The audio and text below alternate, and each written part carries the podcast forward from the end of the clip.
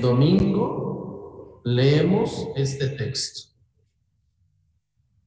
Si tienen su misalito en casa, básense en su misalito.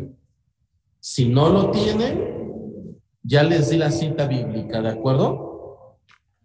Ok, pues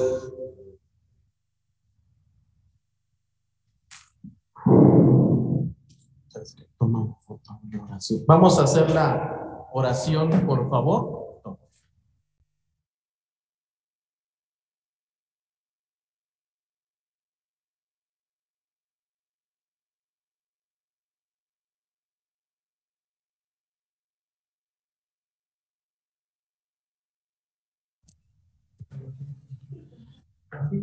Bien, bien. Otra vez, hermanos, creo que se fue un poquito la señal.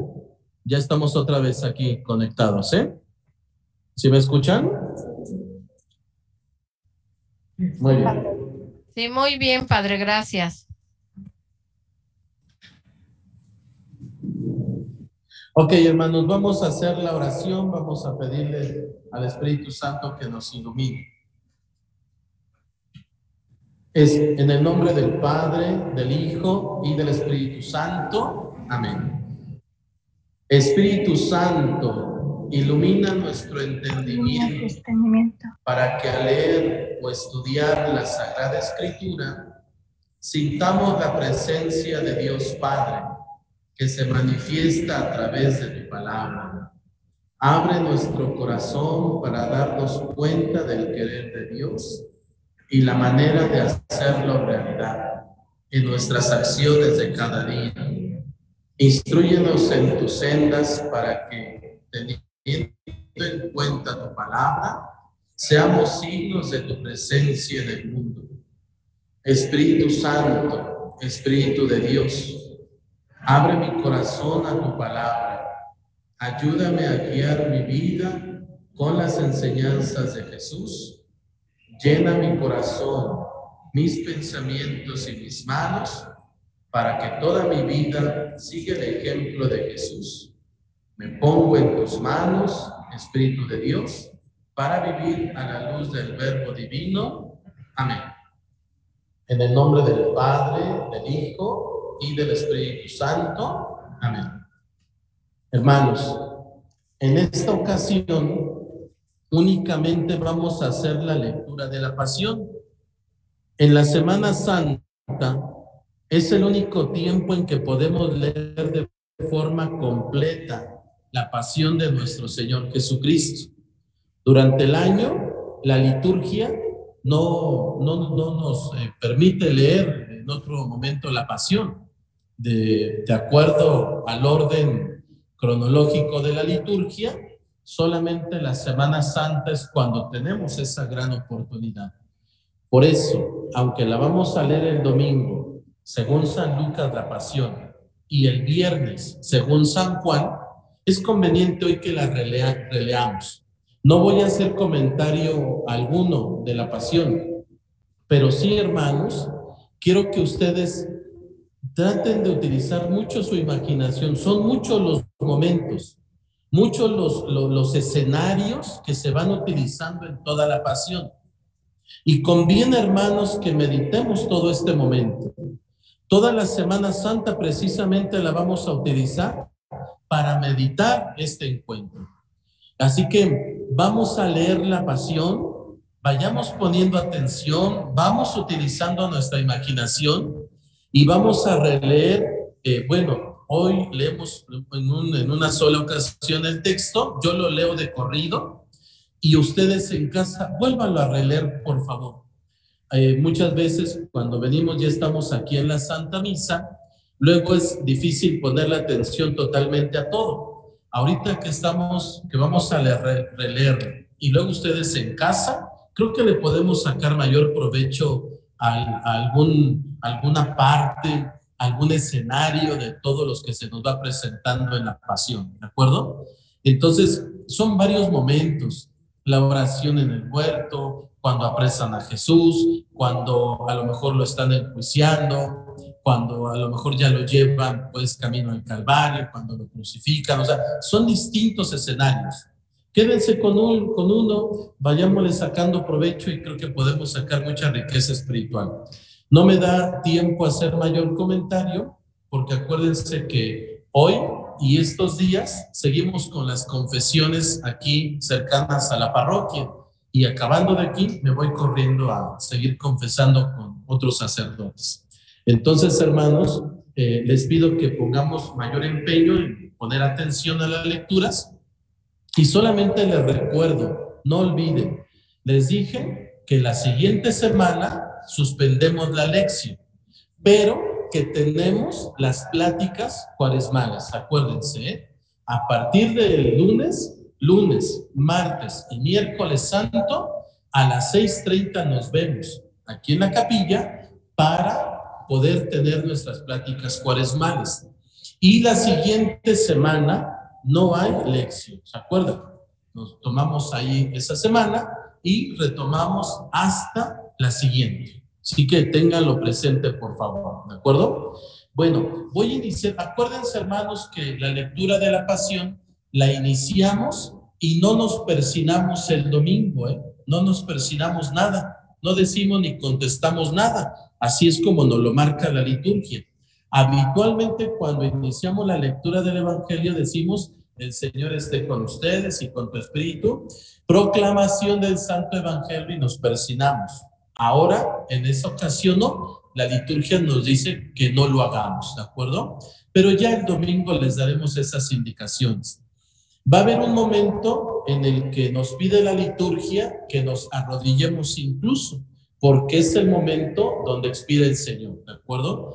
Ahí el domingo que estemos haciéndolo, vamos a hacerlo con un sentido de respeto y de profunda adoración a nuestro Señor cuando vengamos el domingo. Aquí lo vamos a leer de, de corrido, pero ustedes háganlo también de forma profunda. Así que hermanos, vamos a iniciar la, la lectura.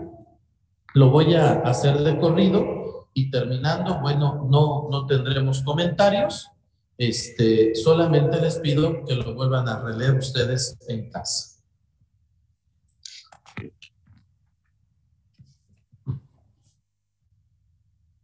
Estén al pendientes, hermanos, yo les dije del 14 al 23 y luego nos saltamos hasta el 56. Nada más estén al pendientes, ¿eh? porque yo, yo me voy de corrido. Llegada la hora de cenar, se sentó Jesús con sus discípulos y les dijo, cuánto he deseado celebrar esta Pascua con ustedes antes de padecer, porque yo les aseguro que ya no la volveré a celebrar hasta que tenga cabal cumplimiento en el reino de Dios. Luego tomó en sus manos una copa de vino, pronunció la acción de gracias y dijo, tomen esto y repartan, entre ustedes porque les aseguro que ya no volveré a beber del fruto de la vid hasta que venga el reino de Dios. Tomando después un pan, pronunció la acción de gracias, lo partió y se lo dio diciendo, esto es mi cuerpo que se entrega por ustedes. Hagan esto en memoria mía. Después de cenar, hizo lo mismo con una copa de vino, diciendo, esta copa es la nueva alianza sellada con mi sangre que se derrama por ustedes. Pero miren, la mano del que me va a entregar está conmigo en la mesa, porque el Hijo del Hombre va a morir según lo decretado, pero hay de aquel hombre por quien será entregado. Ellos empezaron a preguntarse unos a otros, ¿quién de ellos podía ser el que lo iba a traicionar? Después los discípulos se pusieron a discutir sobre cuál de ellos debería ser considerado como el más importante. Jesús les dijo, los reyes de los paganos los dominan y los que ejercen la autoridad se hacen llamar bienhechores. Pero ustedes no hagan eso, sino todo lo contrario, que el mayor entre ustedes actúe como si fuera el menor y el que gobierna como si fuera un servidor. Porque ¿quién vale más? ¿El que está a la mesa o el que sirve? ¿Verdad que el que está a la mesa? Pues yo estoy en medio de ustedes como el que sirve. Ustedes han perseverado conmigo en mis pruebas y yo les voy a dar el reino, como mi Padre me lo dio a mí, para que coman y beban a mi mesa en el reino, y se siente cada uno en un trono, para juzgar a las doce tribus de Israel. Luego añadió, Simón, Simón, mira que Satanás ha pedido permiso para zarandearlos como trigo, pero yo he orado por ti para que tu fe no desfallezca. Y tú, una vez convertido, confirma a tus hermanos.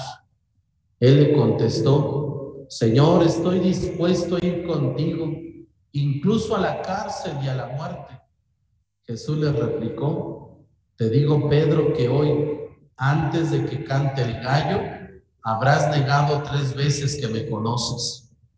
Después les dijo a todos ellos, cuando los envíe sin provisiones, sin dinero ni sandalias, ¿acaso les faltó algo? Ellos contestaron, nada. Él añadió, ahora en cambio, el que tenga dinero, provisiones, que los tome y el que no tenga, nada, tenga espada, que venda su manto y compre una. Les aseguro que conviene que se cumpla esto que está escrito de mí. Fue contado entre los malhechores, porque se acerca el cumplimiento de todo lo que se refiere a mí. Ellos le dijeron, Señor, aquí hay dos espadas. Él les contestó, basta ya. Salió Jesús como de costumbre al monte de los olivos y lo acompañaron los discípulos. Al llegar a ese sitio les dijo, oren para no caer en la tentación. Luego se alejó de ellos a la distancia de un tiro de piedra y se puso a orar de rodillas diciendo, Padre, si quieres, aparta de mí esta amarga prueba pero que no se haga mi voluntad, sino la tuya. Se le apareció entonces un ángel para confortarla. Él en su angustia mortal oraba con mayor insistencia y comenzó a sudar gruesas gotas de sangre que caían hasta el suelo. Por fin terminó su oración, se levantó, fue hacia sus discípulos y los encontró dormidos por la pena entonces les dijo, ¿por qué están dormidos? Levántense y oren para no caer en la tentación. Todavía estaba hablando cuando llegó una turba encabezada por Judas, uno de los doce, quien se acercó a Jesús para besarlo. Jesús le dijo, Judas, ¿con un beso entregas al Hijo del Hombre? Al darse cuenta de lo que iba a suceder, los que estaban con él dijeron, Señor, los atacamos con la espada y uno de ellos hirió a un criado del sumo sacerdote y le cortó la oreja derecha. Jesús intervino diciendo, deje, basta. Le tocó la oreja y lo curó. Después Jesús les dijo a los sumos sacerdotes, a los encargados del templo y a los ancianos que habían venido a arrestarme. Han venido a prenderme con espadas y palos como si fuera un bandido. Todos los días he estado con ustedes en el templo y no me han echado mano. Pero es, esta es su hora y la del poder de las tinieblas. Ellos lo arrestaron, se lo llevaron y lo hicieron entrar en la casa del sumo sacerdote. Pedro lo seguía desde lejos encendieron fuego en medio del patio, se sentaron alrededor y Pedro se sentó también con ellos. Al, ver sentado al verlo sentado junto a la lumbre, una criada se le quedó mirando y dijo, este también estaba con él. Pero él lo negó diciendo, no lo conozco, mujer. Poco después lo vio otro y le dijo, tú también eres uno de ellos. Pero Pedro replicó, hombre, no lo soy. Y como después de una hora, otro insistió, sin duda que éste también estaba con él, porque es Galileo. Pedro contestó, hombre, no sé de qué hablas. Todavía estaba hablando cuando cantó un gallo. El Señor volviéndose miró a Pedro. Pedro se acordó entonces de las palabras que el Señor le había dicho. Antes de que cante el gallo, me negarás tres veces. Y saliendo de allí, se soltó a llorar amargamente. Los hombres que sujetaban a Jesús se burlaban de él, le daban golpes, le tapaban la cara y le preguntaban, adivina quién te ha pegado. Y proferían contra él muchos insultos. Al amanecer se reunió el consejo de los ancianos con los sumos sacerdotes y los escribas.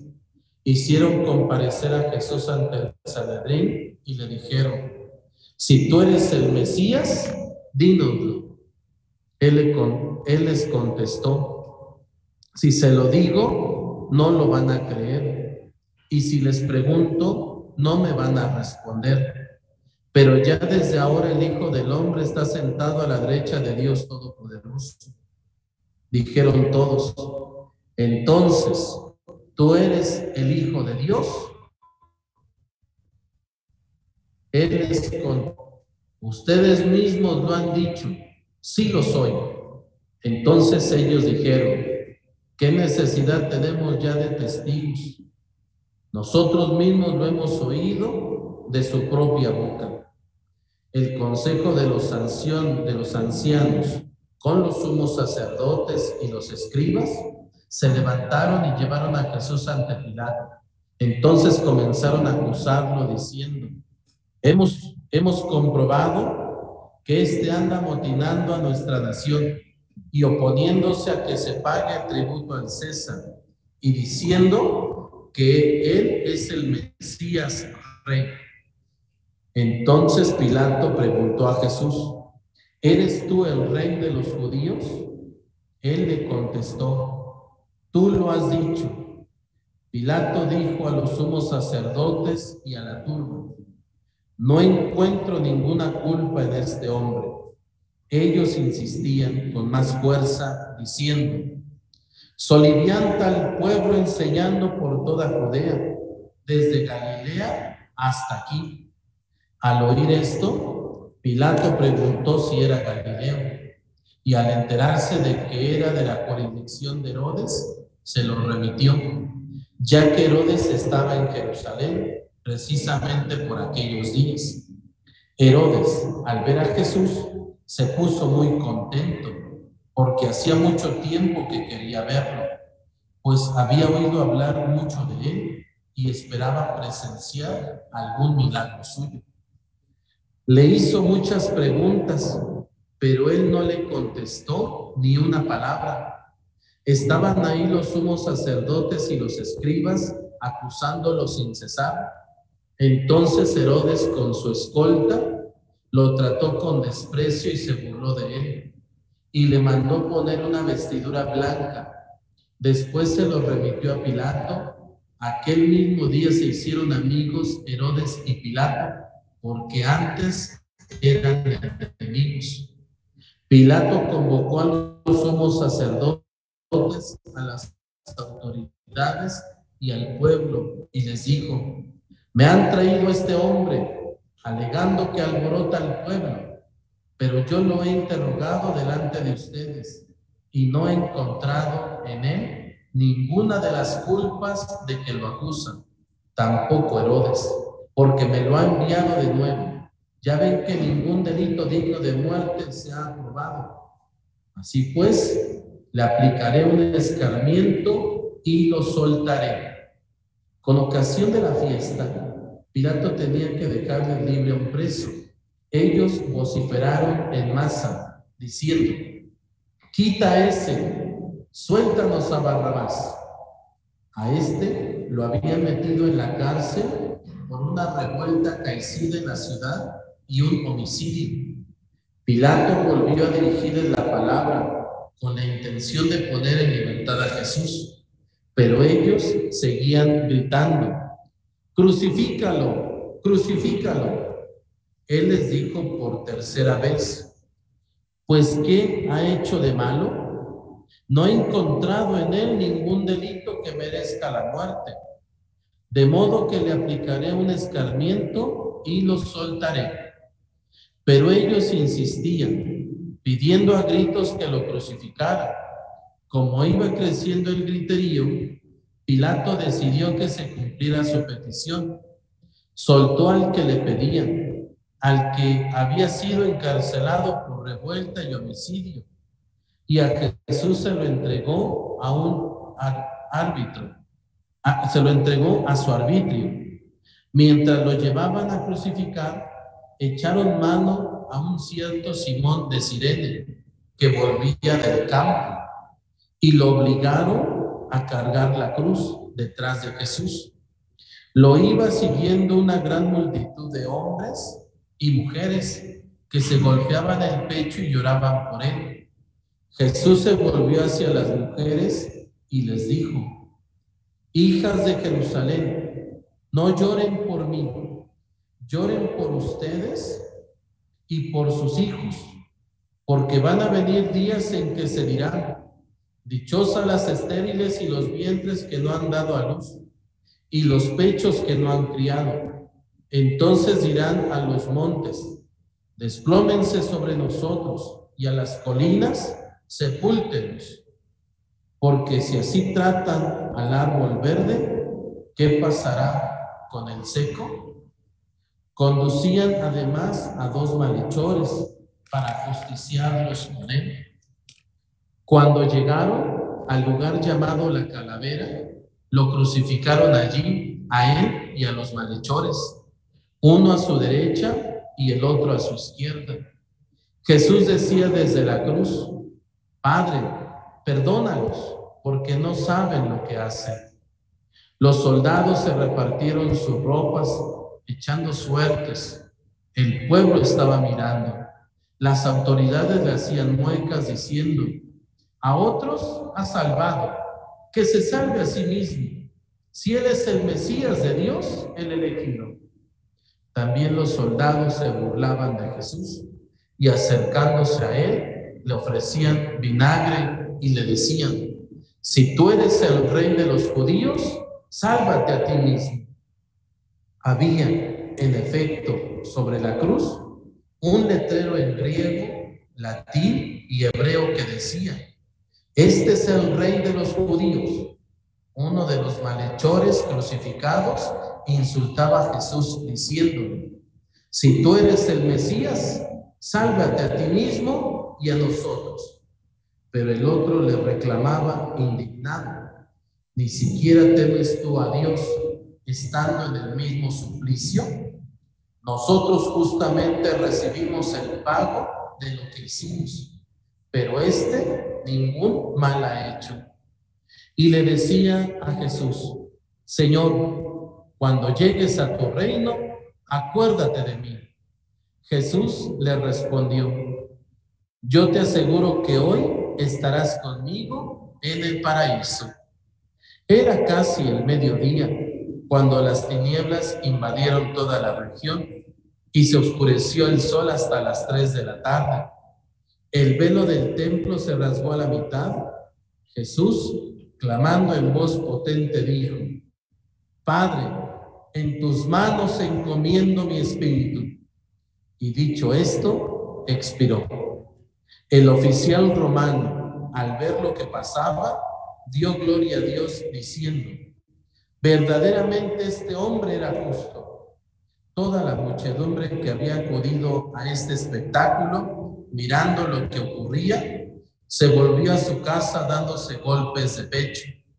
Los conocidos de Jesús se mantenían a distancia, lo mismo que las mujeres que lo habían seguido desde Galilea y permanecían mirando todo aquello.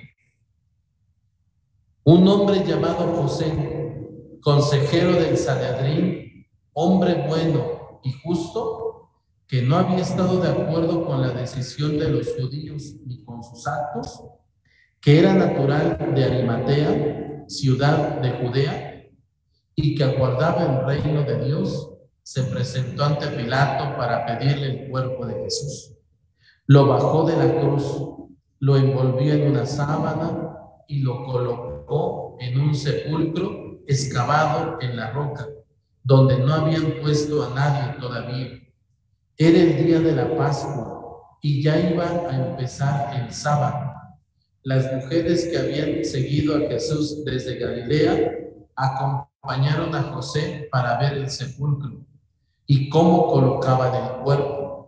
Al regresar a su casa, prepararon perfumes y ungüentos y el sábado guardaron reposo conforme al mandamiento. Palabra del Señor. Hermanos, pues este es el relato que vamos a leer el próximo domingo. Cada año, cada año cambiamos de evangelista. Acuérdense que estamos en el ciclo C y entonces de acuerdo a este ciclo toca estudiar al evangelista San Lucas, que es el que leímos. El próximo año será otro evangelista y así. Pero el único día que no cambia la lectura de la pasión por otro evangelista es el día viernes. El viernes santo vamos a volver a volver a leer la pasión, pero según el evangelio, según San Juan. ¿De acuerdo? Ya viene ahí en sus misalitos. Quienes tienen sus misalitos, por ejemplo, yo veía el misalito eh, que edita, eh, se titula Pan de la Palabra, que es de San Pablo. Este misalito, que probablemente tengan algunos de ustedes, este misalito ya, fíjense, lo que vi que hizo con el Evangelio es desglosarlo más así detalladamente como nos lo presenta el ritual de nosotros. Tiene, pues eso ayuda mucho a su lectura, ¿de acuerdo? Y hay otro, otro misalito que es eh, el, misalito de la buena prensa, es este. Pero este misalito sí no lo presenta como la Santa Biblia, todo de corrido. En este nos presenta los diálogos perfectamente separados y este no. Pero bueno, para el caso es lo mismo, ¿verdad? Lo importante es leerlo, pero solamente quiero aclarar aquí sus misalitos que nos van a servir de mucha ayuda. No sé cómo venga la lectura en el misal anual. No, no me puse a revisar el misal anual, pero algunos que traigan su misal anual, seguramente también ahí vendrá la lectura, vamos a poderla seguir pero ustedes traten de ponerle pues atención, hermanos, a todo esto que leímos. Y esto, hermanos, pues es la lectura de la pasión que hoy nos tocó o nos toca leer para este domingo. Prácticamente ya entramos a la Semana Mayor, hermanos. Es un tiempo de gracia para nosotros los católicos. Antes se le llamaba la Semana Mayor, le dábamos mucha más importancia nuestros padres o nuestros abuelos, todavía más le daban esa importancia. Ese día nos dedicamos a los oficios, ¿no? Decían. Ese día hacemos el ayuno, tenemos la abstinencia. Vaya, nos tratamos de abocar a los oficios propios de la Semana Santa. Yo les invito, hermanos, háganlo. Traten de hacerlo, por favor. Ustedes de forma personal. A lo mejor los hijos no lo entienden, a lo mejor alguien en la familia no comparte esta misma fe o, esta fe un poquito más profunda que ustedes llevan. Si los demás no lo hacen, no se preocupen. Ustedes adéntrense más, por favor, en los oficios. Eh, aunque son tiempos de vacaciones o de descanso para algunos de ustedes, sin embargo, hermanos, en esos días procuren venir a sus oficios. Eh, procuren venir a su Santa Misa conforme a los horarios que ya nosotros les dimos. Eh, todos esos horarios que ya están establecidos, procuren participar, venir a alimentarse de la fe. ¿De acuerdo? Entonces, pues hermanos, esto es lo que tenemos. Eh, también nosotros, la modalidad que tuvimos de, las confesiones, de venir varios sacerdotes, lo estamos haciendo en distintas iglesias. Ahorita voy a otra iglesia allá por, allá por el Unitec, pero si alguno de ustedes todavía necesita confesión o saben de alguna persona que no pudo llegar el jueves a confesarse aquí, fíjense que en la parroquia del Padre Jorge, que está aquí cerquita, vamos a tener la misma modalidad. Vamos a estar los siete sacerdotes confesando a partir de las siete de la tarde. Si alguno de ustedes o alguna otra persona saben que necesita la confesión, pueden ir aquí a la parroquia del Padre Jorge en la Resurrección, que queda muy cerquita, y aprovechamos también la Santa Confesión, ¿de acuerdo? Entonces, hermanos, vuelvan a releer los textos. En esta semana, bueno, mejor dicho, la siguiente semana, la Semana Santa, hay muchos textos que ya no vimos. El jueves santo, el viernes, bueno, la pasión, el mismo, el mismo sábado, que son muchas lecturas que no pudimos analizar, hermanos, pero ojalá que ustedes las relean, por favor. Ya les fui enseñando cómo tienen que leer, ir analizando personajes, escenarios, cómo tienen que ir poco a poco deteniéndose, ¿verdad? Ustedes háganlo, por favor, en casa. Ahí, ahí vamos a ver si sí ya aprendieron un poquito, ¿verdad? A ver si de verdad ya le dedican. Antes de esta que leímos, sería entonces la entrada a Jerusalén. sí, y esa lectura es de de, la procesión. Por eso no la menciono porque no es dentro de la mesa. Ajá. Entonces, este, ustedes lean por favor sus lecturas, hermanos. Hagan ese, dense ese tiempo de cada uno de los días y profundicen lo que el jueves santo, el viernes, el sábado santo y no se diga el domingo propio de la resurrección, ¿de acuerdo? Entonces, hermanos, pues esta es la lectura, con esto terminamos y nos vemos entonces a partir del lunes, lunes, martes y miércoles santo en las pláticas cuaresmales que ya el Padre Juan Carlos y yo estamos preparando para ustedes. Acuérdense que hay pláticas para los, los jóvenes y hay pláticas para los niños. Si alguno de ustedes no tiene un programa de la Semana Santa, aquí en la oficina pueden venirlo a pedir, ¿de acuerdo? Para que lo, lo tengan ahí en su casa y sepan los horarios y actividades de los oficios. Y si pueden estar aquí, pues por aquí nos veremos. Muchas gracias a todos, hermanos. Gracias, Padre. Eh, con el Padre Jorge, las confesiones son el jueves el próximo jueves a las 7 de la tarde. Gracias. Terminamos, hermanos, con una oración en el nombre del Padre, del Hijo del Espíritu Santo. Amén. Amén.